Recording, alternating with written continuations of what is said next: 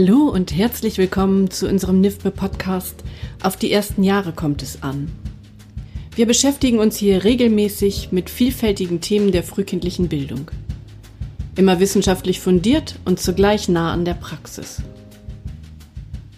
Hallo, ich freue mich, Sie zum neuen Jahr zu einer neuen Podcast-Folge begrüßen zu können. Ich bin Katrin Hohmann und als Kindheitspädagogin in der Wissenschaft und pädagogischen Praxis tätig.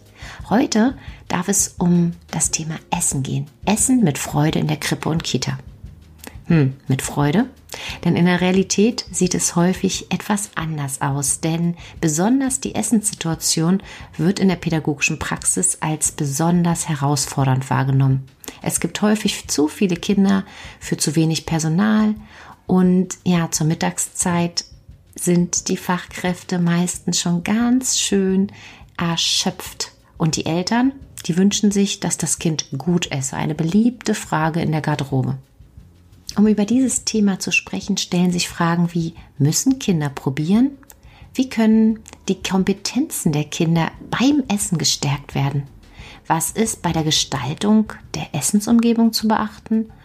Und wie kann bedürfnisorientiert in der Essenszeit begleitet werden, beziehungsweise was verstehen wir überhaupt darunter?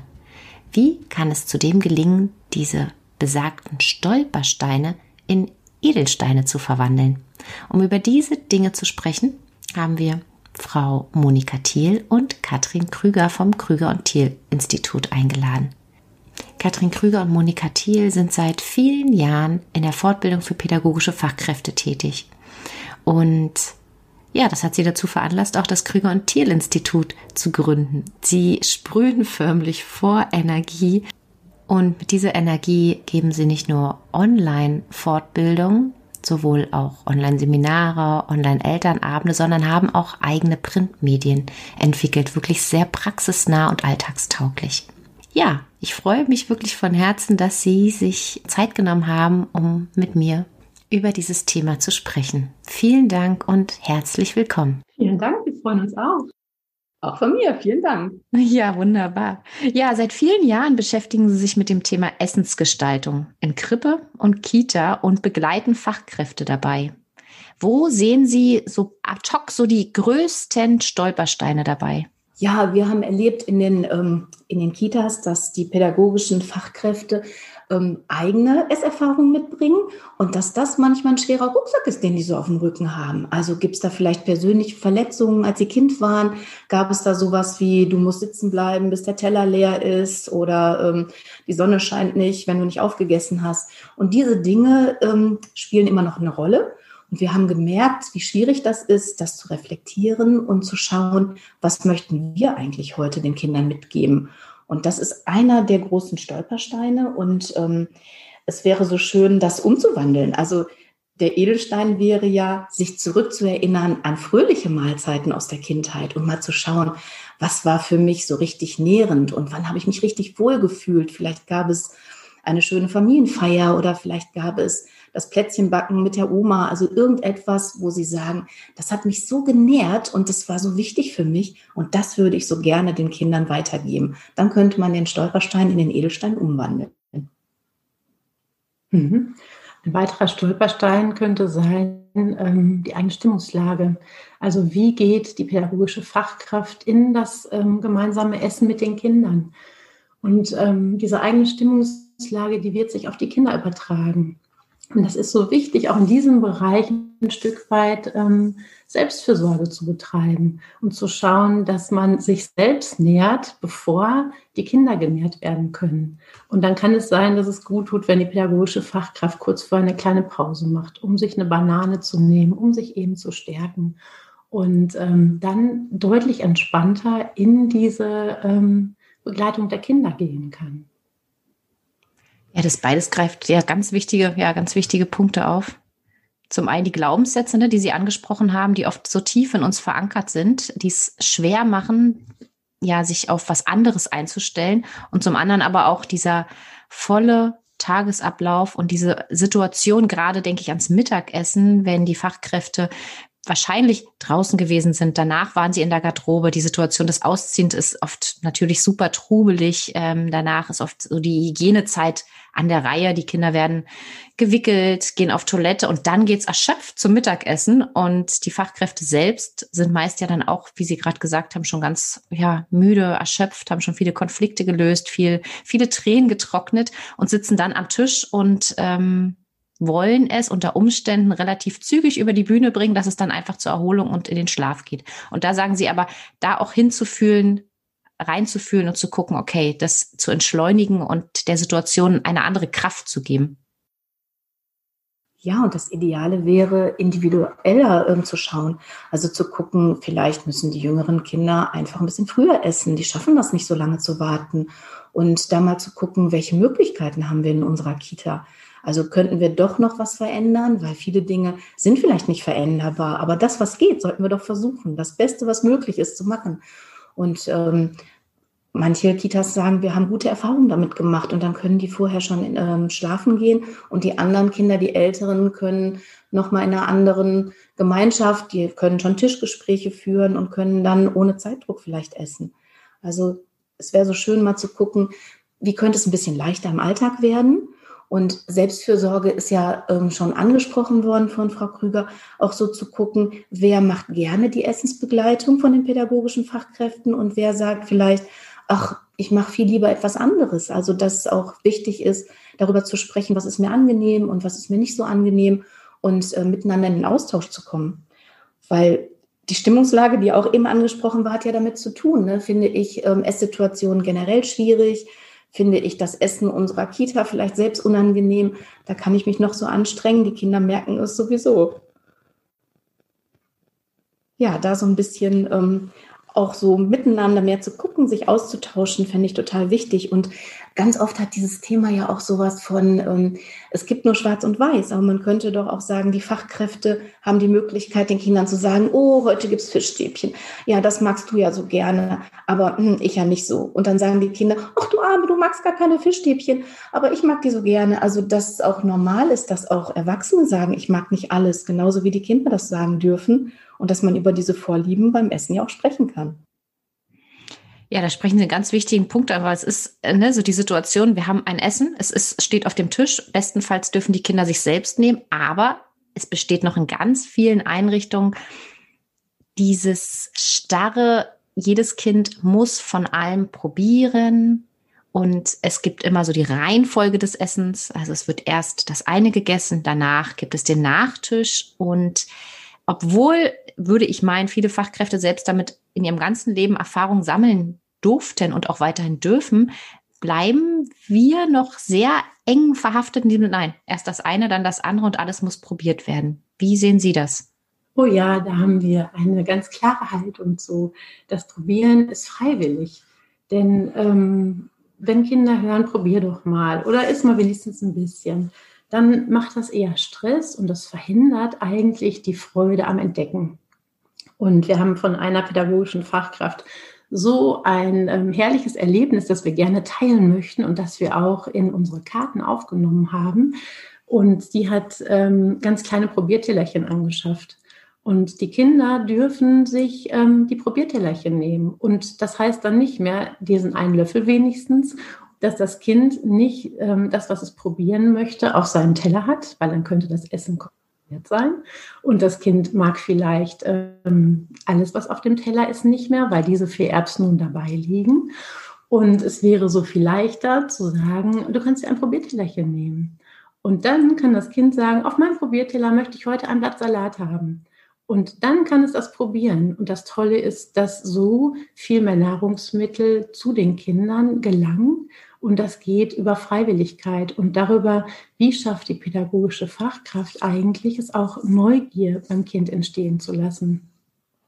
Und da gibt es so, so viele herrliche, spannende Möglichkeiten, die oft dann erst greifen können, wenn die pädagogische Fachkraft sich frei davon macht, zu denken, es ist mein pädagogischer Auftrag, dass Kinder alles probieren müssen.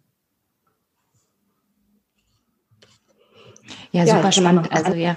Gerne. Ja, super, weil das mit den Probiertellern, also das kennen wir auch alle, sobald irgendwas auf dem Teller liegt und da so ein kleiner Tropfen vielleicht auch übergegangen ist, dass Kinder ja schnell auch in Wut, Trotz, äh, Trauer verfallen und wir manchmal als Erwach aus Erwachsenen sich denken, ja, schieb's zur Seite, ist doch nicht so schlimm, aber es ist tatsächlich schlimm, ja. Ja, und manche Kinder versetzt das auch in Not. Ich denke, viele Fachkräfte werden das kennen. Die ähm, bemerken, das Kind ähm, auf einmal Nahrung zur Seite auf den Teller ranschiebt und dann auch über den Rand hinaus. Und manchmal führt das zu einem Missverständnis. Und vielleicht könnte das sein, wenn dann da ein Tellerchen neben steht, dass das Kind, wenn es dann doch was auf dem Teller hat, was es sich selbst genommen hat und wo es merkt, das mag ich nun nicht mehr, dass es das vielleicht auch auf dem Tellerchen über seinen Rand hinausschieben kann. Mhm. Ja, und die Freiwilligkeit ist wichtig. Auch Probiertellerchen sind ähm, freiwillig. Ein Kind kann entscheiden, möchte ich überhaupt probieren? Möchte ich es auf meinem richtigen Teller haben? Möchte ich es auf einem Probiertellerchen haben? Möchte ich gar nicht probieren? Also es bleibt freiwillig. Also wenn Probiertellerchen Zwang werden, jeder muss Probiertellerchen nehmen, ähm, dann ist es natürlich auch verfehlt. Ne? Die Freiwilligkeit macht Spaß und Lust und Probieren geht auch über Geruch und das ist auch nicht zu vergessen. Ja, und das andere, was wir eben angesprochen haben, war die Reihenfolge. Und wie ist das eigentlich mit dem Nachtisch? Und ähm, Vielleicht ist die Reihenfolge, die die Kinder sich wünschen beim Essen, eine andere, als wir Erwachsene wollen. Und ähm, da mal zu sagen, mach doch mal, wie du das gerne möchtest, bringt ganz erstaunliche Resultate. Dass die Kinder vielleicht andere Kombinationen wählen, die wir wählen würden, aber mit Freude essen. Und am Ende ist es doch völlig egal, in welcher Reihenfolge sie essen, sondern sie erproben sich, sie, sie entdecken, sie probieren. Und das ist doch das Allerwichtigste. Und diese Nachtischsache haben Sie noch angesprochen. Ähm, wir kennen das aus verschiedenen Einrichtungen, ähm, dass gesagt wird, ähm, den Nachtisch gibt es nur, wenn die Kinder wenigstens probiert haben. Dann sind wir wieder bei Zwang und Druck. Und der Nachtisch, ja, ist immer so das Argument, dann lassen die sich noch so viel Platz im Bauch, weil die genau wissen, es gibt den Nachtisch. Aber der Nachtisch steht ja jedem Kind zu. Und den zu verbieten, würde bedeuten, wir bestrafen mit Essensentzug. Und wie soll ein Kind Freude am Essen entwickeln, wenn es damit bestraft wird, dass es das, was es gerne essen möchte, nicht essen darf? Viele Einrichtungen gehen dazu über, den Nachtisch ganz vom Mittagessen abzukoppeln. Und dann gibt es den vielleicht nach dem Schlafen für die Kinder und dann für alle. Und dann ist diese Verbindung gar nicht mehr da. Also da gibt es verschiedene Möglichkeiten, aber alles, was mit Strafe oder Belohnung geht rund ums Essen, verfehlt sicherlich den Sinn, Freude daran zu wecken. Finde ich gerade persönlich eine ganz schöne Idee, wenn man Sorge hat, dass eben die Kinder sich am Nachtisch satt essen. Also ich habe jetzt so das schöne Beispiel vor mir, es gibt Eis und alle dürfen frei entscheiden. Und klar, ich kann mir vorstellen, dass an bestimmten Tagen viele Kinder zuerst das Eis wählen und vielleicht dann auf das äh, gekochte, wohl zubereitete Essen verzichten würden und ja, vielleicht dann an so einen äh, Tagen das auf die ähm, Festbarzeit, auf die, den Nachmittagssnack ähm, zu verschieben würde ja schon mal entzerren, ohne dass wir Macht und Druck ausüben müssen. Finde ich eine sehr schöne, schöne Idee, wenn eben ähm, die Sorge da ist. Und dann kommt ja noch die Sorge der Eltern. Also wie häufig hören wir, äh, wir übergeben ein Kind äh, in der Garderobe und die erste Frage ist, hat es gut geschlafen? Hat es gut gegessen? Und dann zählen wir auf und sagen, ja, das und das und das. Und dann kommt, Mensch, aber da hättest du aber mehr essen können und so. Also dieser Druck, den Fachkräfte ja auch oft spüren, aufgrund der Nachfragen der Eltern, die, würde ich meinen, manchmal ähm, den Tag des Kindes sogar danach beurteilen, wie gut es gegessen und geschlafen hat. Wie könnte man damit umgehen, um sich von diesem Druck frei zu machen, den man ja dann automatisch, wenn man nicht ausreichend reflektiert, an die Kinder übergibt? Hm. Das ist so eine hohe Not der Eltern und wir haben ähm, viele Einrichtungen, die aus diesem Grund gesagt haben, wir ähm, bieten selbst Frühstück an und die Eltern bringen gar nichts mehr mit, weil sie erleben, dass die Eltern tatsächlich als erstes, wenn sie die Kita betreten, einmal zum Rucksack des Kindes gehen und die Brotdose öffnen, um nachzuschauen, wie hat das Kind gegessen. Und dass manchmal tatsächlich unverhältnismäßig viel Essen in der Brotdose ist, dass die Kinder nicht schaffen können, wo die manchmal schon vom Ansehen satt sind. Und ähm, auf der anderen Seite es dann eben auch Kinder gibt, die tatsächlich wenig dabei haben, wo die Einrichtung ähm, direkt auf den Teller schon Obst und Gemüse stellt, ähm, das in der Gruppe bereithält, damit diese Kinder auch satt werden können. Ähm, wenn wir über das bedürfnisorientierte Essen sprechen, dann bedeutet das ja auch, die Signale der Kinder zu beachten. Und Frau Thiel hat gerade gesagt, die Signale zu beachten, die zeigen, das Kind ist schon zu erschöpft zum Essen. Aber es bedeutet auch, das Signal von der Sattheit des Kindes zu beachten. Und wie wichtig ist das, dass das Kind zeigt, ähm, ich möchte nicht mehr essen, ich bin jetzt satt. Und der Erwachsene, der das aushalten kann, dass da noch zwei Löffel oder zwei Gabeln auf dem Teller bleiben und nicht das Kind forciert, weiter zu essen, damit der Teller leer ist. Und da sind auch wieder schon die ähm, die Gespenster und die Glaubenssätze, die Erwachsene aus der Kindheit begleiten. Und da sind die pädagogischen Fachkräfte ähm, ja nicht frei von und die Eltern sind es auch nicht. Und was pädagogische Fachkräfte tun können, ist immer wieder die Not der Eltern dahinter zu hören und das Bedürfnis der Eltern herauszubekommen. Also was drückt das aus? Ist das die große Liebe zum Kind? Ist da aber auch die Sorge, es könnte zu wenig essen, ist das vielleicht auch die Erfahrung, die Eltern zu Hause machen und die sie in so eine hohe Not bringt, dass sie das ähm, in der Kita, dass sie davon nicht ablassen können. Da wäre nochmal gut rauszubekommen, was äh, sind die möglichen Gründe für das Verhalten der Eltern. Mhm, super spannend.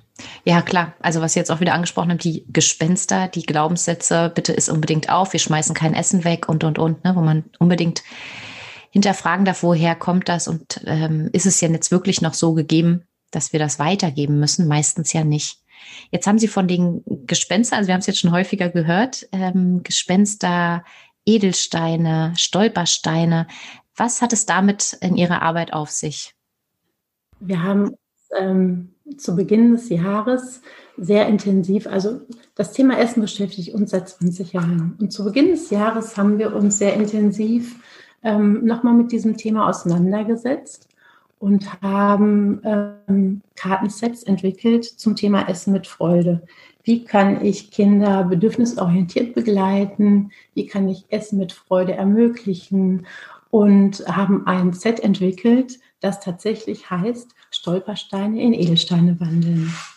Und ähm, mit diesem Set, das ist ein Kartenset, sind Teams eingeladen, sich selbst zu reflektieren und mal zu schauen, ist dieser Stolperstein, der zum Beispiel heißt, satt heißt satt, ist das bei uns in der Einrichtung noch ein Stolperstein oder ist das für uns schon ein Edelstein? Gibt er uns schon Kraft? Haben wir das für uns gut reflektiert und gelöst? Und dann gibt es zu jeder Karte, gibt es passende Fragen, so dass das Team zum Beispiel sich kleine Häppchen nehmen kann, sich eine Karte mit in die Teamsitzung nehmen kann, um mal diesen einen Aspekt zum Thema Essen zu reflektieren. Ja, und wir haben deshalb da angesetzt, weil wir aus den pädagogischen Teams so viel Rückmeldung bekommen haben, dass es kein anderes Thema gibt, wo sie so unterschiedlicher Meinung sind. Also, dass es auch innerhalb der kleinen Teams immer wieder Konflikte gibt, weil die Kollegin es anders macht als die andere Kollegin. Und genau deshalb haben wir auch diese Reflexionsfragen eingebaut, weil äh, viele Teams sagen, ah, da wären wir gar nicht drauf gekommen oder es sind Aspekte, die sind so tief in mir verschüttet, ich bin gar nicht auf die Idee gekommen, das zu hinterfragen. Das war so selbstverständlich, so kenne ich das als Kind und ich habe es einfach so weitergegeben. Und das rüttelt nochmal so ein bisschen auf und wach. Und der Aspekt, der auch so wichtig dabei ist und so schön ist, ist eben, ähm, wenn ich das so erlebt habe, ich darf das auch liebevoll verabschieden. Ich kann es nicht mehr verändern, dass ich diese Kindheit hatte. Aber ich kann sagen, okay, das ist gewesen. Jetzt bin ich erwachsen. Jetzt kann ich mein inneres Kind da anders versorgen. Und jetzt bin ich aber in der Verantwortung für die Kinder, die ich betreue und denen möchte ich was anderes ermöglichen. Und damit kann ich mich selber nähren. Eigentlich ist es auch wieder Selbstfürsorge, weil wenn ich fröhlich in ja, der Gemeinschaft mit den Kindern esse und selber keinen Druck und Zwang ausübe, geht es mir doch selber auch viel besser als pädagogische Fachkraft. Als wenn ich sagen würde, du bleibst da sitzen und du musst das aufessen. Was macht es auch mit den Fachkräften selbst? Und diesen Druck einfach loszulassen und zu sagen, ich vertraue dir, Kind. Und ich weiß, du kannst regulieren, ob du satt bist oder ob du noch Hunger hast. Und ähm, du darfst dich ausprobieren. Und am Anfang wirst du dich verschätzen. Das gehört ja auch dazu. Und okay, dann bleibt vielleicht noch mal was auf dem Teller, aber ich kann da fehlerfreundlich sein. Dann ist es für alle eine große Bereicherung und alle Beteiligten können sich dabei gut entwickeln. Mir fallen da so Sätze ein, wie zum Beispiel, mh, alle Kinder sollen sitzen bleiben. Wir essen gemeinsam und wir stehen erst auf, bis, ja, in manchen Einrichtungen habe ich so erlebt, bis äh, mindestens drei Kinder am Tisch fertig sind. In anderen Einrichtungen muss aber so lange gewartet werden, bis alle ähm, am Tisch fertig sind. Und genau mit diesen Karten könnte man sich beispielsweise so eine äh, Gespenster, würde ich jetzt sagen, also für mich, ich würde den Satz äh, klar in diese Gespensterkategorie ordnen, ähm, könnte man sich diesem Stück weit nähern.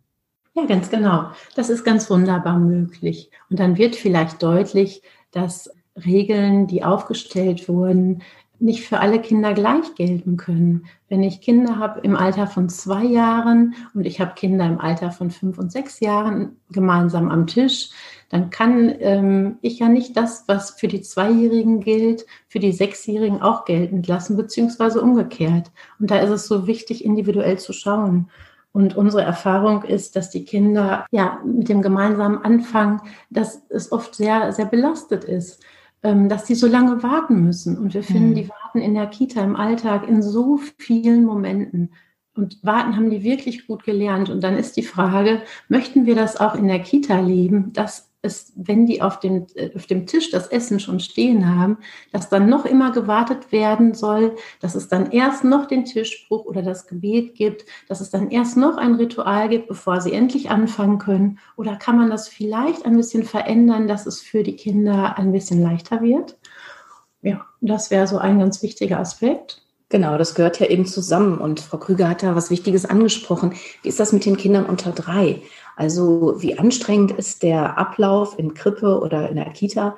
Und was verlangen wir den Kindern ab? Und gerade dann in der Mittagszeit, wenn es so schwierig wird, und sie so müde sind, dann können sie kaum mehr motorisch ähm, die Gabel halten.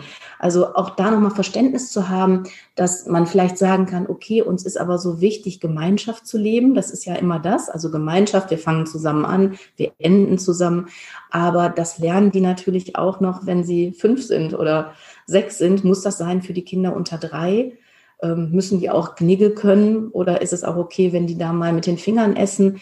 Was erwarten wir und erwarten wir vielleicht auch zu viel von den Kindern, wenn die zwei sind oder sogar noch unter zwei sind.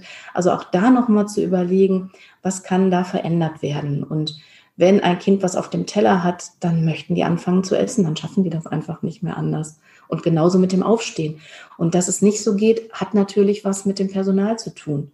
Wenn die aufstehen, dann bräuchte man jemanden im Nebenraum, bräuchte man eine pädagogische Fachkraft, die da ist und mit denen vielleicht eine Entspannungsreise macht oder wo die Kinder nochmal spielen können. Und daran hapert es ja leider auch sehr oft, ne, dass diese Dinge schon gerne umgesetzt würden, wenn die Bedingungen ein bisschen einfacher wären im Alltag. Mhm.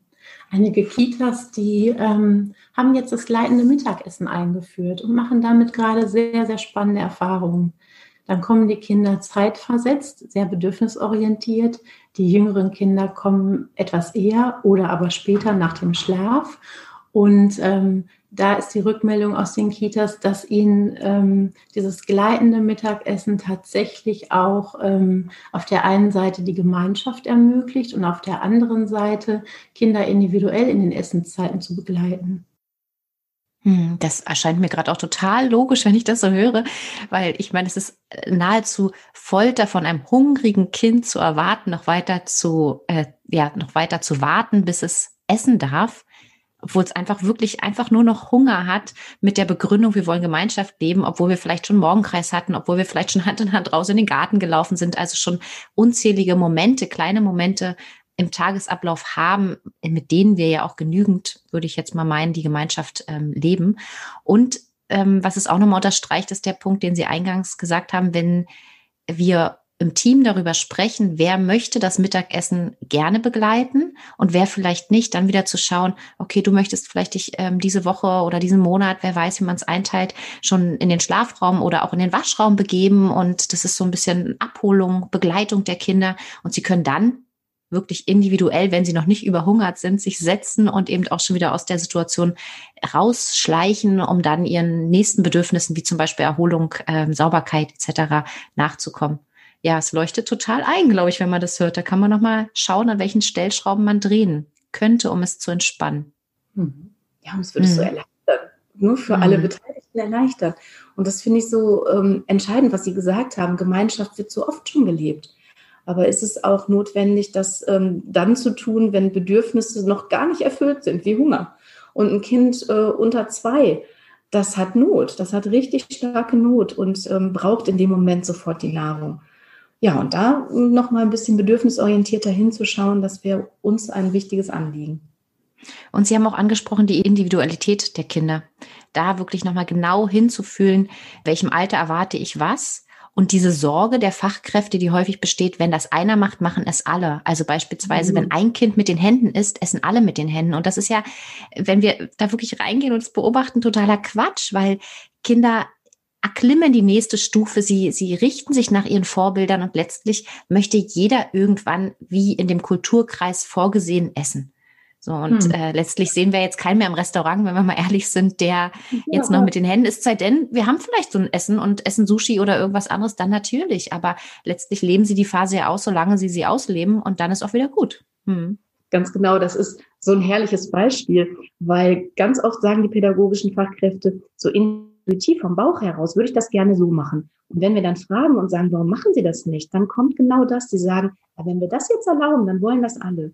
Und die Erfahrung ist genau, wie Sie sagen, so ist es nicht. Im Gegenteil, die Kinder ähm, sind so verständnisvoll untereinander. Das können wir uns gar nicht vorstellen, weil wir haben vielleicht auch ein Kind aus einer ganz anderen Kultur. Und das Kind ist gar nicht gewohnt, mit Messer und Gabel zu essen, weil es ist vielleicht ein indisches Kind. Und ähm, die Kinder gucken und finden das interessant und man kann dann vielleicht ähm, mehr Vielfalt leben. Und dieses Kind darf erstmal so essen, wie es das von zu Hause kennt, weil das Essen ist schon fremd im Kindergarten. Alles ist fremd und un unbewohnt die Sprache ist anders. Und dem Kind da jetzt nochmal so ein bisschen Sicherheit zu geben. Und das Kind darf das so tun, wie es das zu Hause macht, ohne zu sagen, oh, das ist aber nicht in Ordnung. Ne, was bedeutet das auch für das Kind an Wertschätzung? Und dass es vielleicht auch okay ist, dass man vielleicht einen niedrigen Tisch hat, wo die Kinder mal auf dem Bodenkissen sitzen können und dürfen mal ausprobieren, wie isst man denn in anderen Ländern? Auch das gehört ja irgendwie zum Essen und zur Vielfalt hinzu. Mhm. Und ähm, den anderen wichtigen Aspekt, den Sie gerade angesprochen haben, das ist die Vorbildfunktion. Und das ist auch unfassbar wichtig für Kinder, ein Vorbild zu haben. Und wir wissen aus vielen Kitas, dass die Fachkräfte nicht mitessen dürfen. Aber ähm, es wäre so schön, sie könnten zumindest einen pädagogischen Happen auf dem Teller haben, um dann zu zeigen, wie sieht das aus, wenn ich mein Essen genieße und sie machen vielleicht schöne Töne. Und das lädt ein und das öffnet die Bäuche. Und sie haben leichte Gesprächsthemen am Tisch. Und sie sind ein Teil der Gemeinschaft. Und die Kinder können sich so viel von dem Modell des Erwachsenen abschauen. Und Neulich habe ich noch eine, ähm, eine Frühstückssituation aus den Augenwinkeln sehen können. Da saß die pädagogische Fachkraft zwischen zwei Tischen und sie hat ähm, eine, eine Bäckertüte gehabt, aus dem sie das Brot direkt gegessen hat. Und dann habe ich mich gefragt, ja, und was heißt das für die Kinder? Es zeigt auf der einen Seite die Not der pädagogischen Fachkraft und da wird sicherlich ein hoher Zeitdruck auch im Spiel gewesen sein. Aber auf der anderen Seite, ähm, ja, was, was heißt das als Vorbildfunktion für Kinder, wenn der Erwachsene halb sitzend mit einer Brottüte ähm, ohne Teller sich dann ja beinahe im Unterwegssein auch ähm, seine Nahrung ähm, aufnimmt. Und wir haben gerade schon gehört, also das Essen, das nährt ja auf allen, allen Ebenen. Und das ist ja nicht nur der Bauch ist voll und wie toll, sondern es sind ja auch ähm, die emotionalen Bereiche, die abgedeckt werden. Es ist ähm, das Freudige, es ist das Gelächter, es ist diese Leichtigkeit am Tisch, was Kinder nährt. Und das braucht dann tatsächlich nochmal ein bisschen Zeit. Und die Frage ist ja, wie, ähm, wie kann der Erwachsene sich diese Zeit nehmen, ohne ein schlechtes Gewissen zu haben, weil er vielleicht meint, ich vernachlässige dadurch andere Aufgaben. Ja, ja, ja, ich, also ich, wenn ich das so höre, ich, mir gehen da auch so viele Bilder durch den Kopf im ähm, gerade U3 ähm, Kita-Bereich, wo es natürlich auch schwierig ist, wenn man mitesst, ist, dass man davon satt wird. Also das ist ausgeschlossen. Man braucht die Pause. Fachkräfte brauchen ihre Pausen. Ähm, und häufig ist ja sogar das auf die Toilette gehen so was mhm. Schnelles, was ich dazwischen schiebe und sage, ja, ähm, ich gehe noch mal schnell. und letztlich merken wir dann aber spätestens im Schlafraum oder am Nachmittag, dass der Akku so leer ist, weil wir selbst auf unsere wichtigsten Grundbedürfnisse nicht ausreichend geachtet haben. Und daher so eine große Einladung auch nach diesem Gespräch vielleicht im Team da nochmal genau drauf zu schauen und zu überlegen, was entlastet uns, wie können wir es anders gestalten, dass solche Momente einfach ähm, viel ja leichter möglich sind, aber auch selbstverständlich sind und man die Dinge nicht mal eben schnell tut, wie mit der äh, Bäckertüte, sich schnell noch mal ein Brot ja, ich will hm. fast sagen, hinterzuschieben, ne, weil es einfach ähm, hm. gar nicht den Rahmen dafür bekommt. Und Sie haben auch angesprochen, klar, die Vorbildfunktion in diesem Maße, aber ich denke auch noch immer noch mal an die Vorbildfunktion zum Thema Bewertung. Wenn ich auch ein Kind bewerte und sage, wie isst du denn? Ah, das isst du wieder nicht. Ach, heute hast du wieder nicht aufgegessen. Was wir damit auch für Grundsteine legen, ähm, und wie andere Kinder sich das abgucken und in diese ähnliche Bewertungshaltung gehen, die sie einfach nur wiederholen, statt dass sie es so selbst empfinden. Oft ist es ja sowas Nachgeahmtes. Ja, in der Tat. Und das setzt sich dann so fest. Ne? Ich hatte jetzt in Kita, ähm, da sagten die pädagogischen Fachkräfte, dass ein Kind setzt sich noch ganz unauffällig an den Tisch und sobald das Essen kommt, bekommt das Kind ähm, rote Flecken im Gesicht vor Angst, weil es Angst hat, es muss jetzt essen. Und wie heftig ist das? Also was hat dieses Kind schon erlebt? Und wenn dann noch so Sprüche kommen wie du isst ja nur wie ein Spatz oder wieder nicht gegessen, also was setzt sich da fest? Und ähm, das Kind ähm, verlässt mit einem Gefühl den Tisch von, das ist ganz schrecklich für mich und ich habe Angst. Und am nächsten Tag geht es in dieser Stimmung wieder zum Tisch. Und dann bleibt die, die Freude natürlich auf der Strecke. Ne? Also da ist es so wichtig, ähm, frei zu sein davon. Und ja, und ähm, tatsächlich alles rauszunehmen an Druck, alles rauszunehmen und die Kinder entdecken zu lassen und diese Sorge abzuwerfen, wenn ich einem das erlaube, dann, ne? Also wir sagen immer, es sollte irgendwas auf dem Tisch stehen, von dem ähm, die pädagogischen Fachkräfte wissen, das kann das Kind essen. Und wenn es eine Graupensuppe ist und die Kinder können da nicht einzeln raussuchen, was sie essen, dann ist es vielleicht wichtig, dass da noch Vollkornbrot steht, damit auch die Kinder, die sagen, die mag ich absolut nicht, eine Chance haben, irgendetwas zu essen, was auf dem Tisch steht. Sonst ist es für die Kinder so ein furchtbares Gefühl, da zu sitzen. Und nicht alle Kinder fangen nun an, Brot zu essen. Also auch diese Sorge ist so unbegründet. Weil manche sagen dann, oh, ich mag die so gerne, auch du Arme, du kannst jetzt nur Brot essen. Also das ist, ähm, diese Gefahr ist gar nicht so groß. Und es wäre so schön, wenn diese Sorge mal kleiner wird. Wenn ich jetzt eine Ausnahme mache, dann äh, werden alle Kinder das wollen und tanzen mir auf der Nase herum. So ist es nicht. Bedürfnisorientiert heißt, genau hinzugucken. Und wenn ich das Bedürfnis des Kindes erfülle, ein anderes Kind hat ein anderes Bedürfnis dann wird sich das niemals ähm, gegen die Fachkraft richten. Ja, wunderbar. Ja, ja, ja, ja. Ich kann nur Ja sagen. Ich würde abschließend gerne noch über einen äh, letzten kleinen Punkt sprechen und zwar über die Essensumgebung. Wir hatten ja jetzt schon gesprochen über den Tagesablauf, wie man das so ein bisschen entzerren kann, ähm, dass man es auch versetzt äh, gestalten kann, dass eben nicht so ein großer Ansturm ist, was ja bedeutet, dass nicht so viele Kinder vielleicht auch zu einer Zeit essen. Und die Essensumgebung beinhaltet ja viele Punkte. Und aus der Wissenschaft wissen wir ja auch, dass gerade U3-Kinder ähm, konzentriert, entspannt und äh, wohlgesonnen essen können. Ich glaube, bis circa vier, fünf Kinder an einem Tisch. In der Realität sieht es aber häufig so aus, dass wir kleine Restaurants haben oder große Restaurants, äh, an denen dann gerne mal die ganze Gruppe sitzt oder ähm, Sechser, Siebener, Achter Tische äh, mit einer Lautstärke, mit ja Faktoren, die für manche Kinder zusätzlichen Stress darstellen, eben um rote Flecken im Gesicht zu kriegen oder selbst schon zu sagen, oh Gott, ich halte das gar nicht aus, ich schaffe das nicht. Vielleicht hätten Sie dazu noch so ein paar kleine Ideen, was eine anregende Essensumgebung sein könnte oder wie die aussehen könnte.